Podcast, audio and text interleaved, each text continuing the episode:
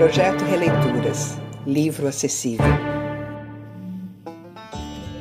Para o projeto Releituras, da obra de Graciliano Ramos, Vidas Secas, a São Francisco França.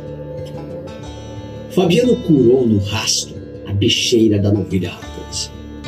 Levava no aió um frasco de creolina, e se houvesse achado o animal, teria feito curativo ordinário.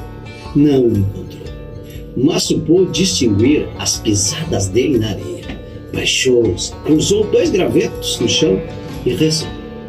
Se o bicho não estivesse morto, voltaria para o curral, que a oração era forte. Cumprida a obrigação, Fabiano levantou-se com a consciência tranquila e marchou para casa. Chegou-se à beira do rio. A areia fofa cansava, mas ali, na lama seca, as alpercatas dele faziam chap-chap. Os badados dos chocalhos que lhe pesavam no ombro, pendurados em correias, batiam soltos, a cabeça inclinada, o espinhaço curvo, agitava os braços para a direita e para a esquerda. Esses movimentos eram inúteis, mas o vaqueiro, o pai do vaqueiro, o avô e outros antepassados mais antigos haviam se acostumado a percorrer veredas, afastando o mato com as mãos. E os filhos já começavam a reproduzir o gesto hereditário: chap-chap.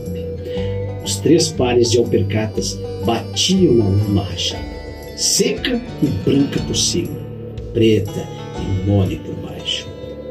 A lama da beira do rio, calçada pelas alpercatas, balançava. A cachorra-baleia corria na frente, o focinho arregaçado, procurando na caatinga a novilha raposa. Fabiano ia satisfeito. Sim, senhor, arrumara-se, chegara naquele estado, com a família morrendo de fome, comendo raízes. Caíra no fim do pátio, debaixo de um juazeiro depois tomara conta da casa deserta, ele, mulher e os filhos tinham se habituado à camarinha escura. Pareciam ratos. E a lembrança dos sofrimentos passados esmurecera. Pisou com firmeza no chão gritado, puxou a faca de ponta, esgravetou as unhas sujas, tirou do aió um pedaço de fumo, picou, fez um cigarro com a palha de milho, acendeu a bilha e pôs-se a fumar regalado. Fabiano, você é homem. Escapou em voz alta. Conteve-se. Notou que os meninos estavam por perto.